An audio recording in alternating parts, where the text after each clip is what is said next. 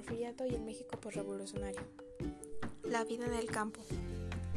Durante el siglo XIX la mayoría de la población mexicana vivió en el campo.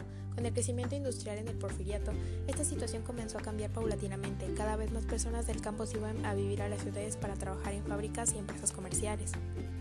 Al principio del porfiriato, la gente se trasladaba a pie o en caballo, ya sea en carretilla o montándolo.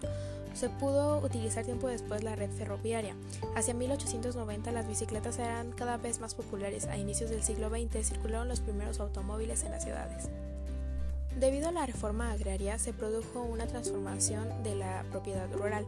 El campo mexicano tuvo grandes contrastes. La mayoría de los campesinos siguió utilizando la tecnología tradicional, mientras que en algunas zonas y en cultivos comerciales se emplearon tecnologías modernas.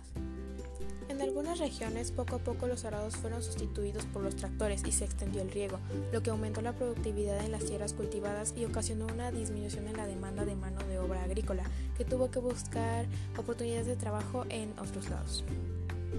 Otro aspecto que cambió y afectó la vida en el campo fue la levada o reclutamiento forzoso para el ejército. Debido a esta práctica, numerosos campesinos fueron obligados a dejar sus labores cotidianas para servir en las filas militares, lo cual causó la desintegración de familias y poblados.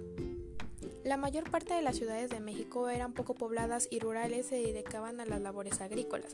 Al pasar el tiempo se notó un cambio y fue el crecimiento gradualmente de propiedades.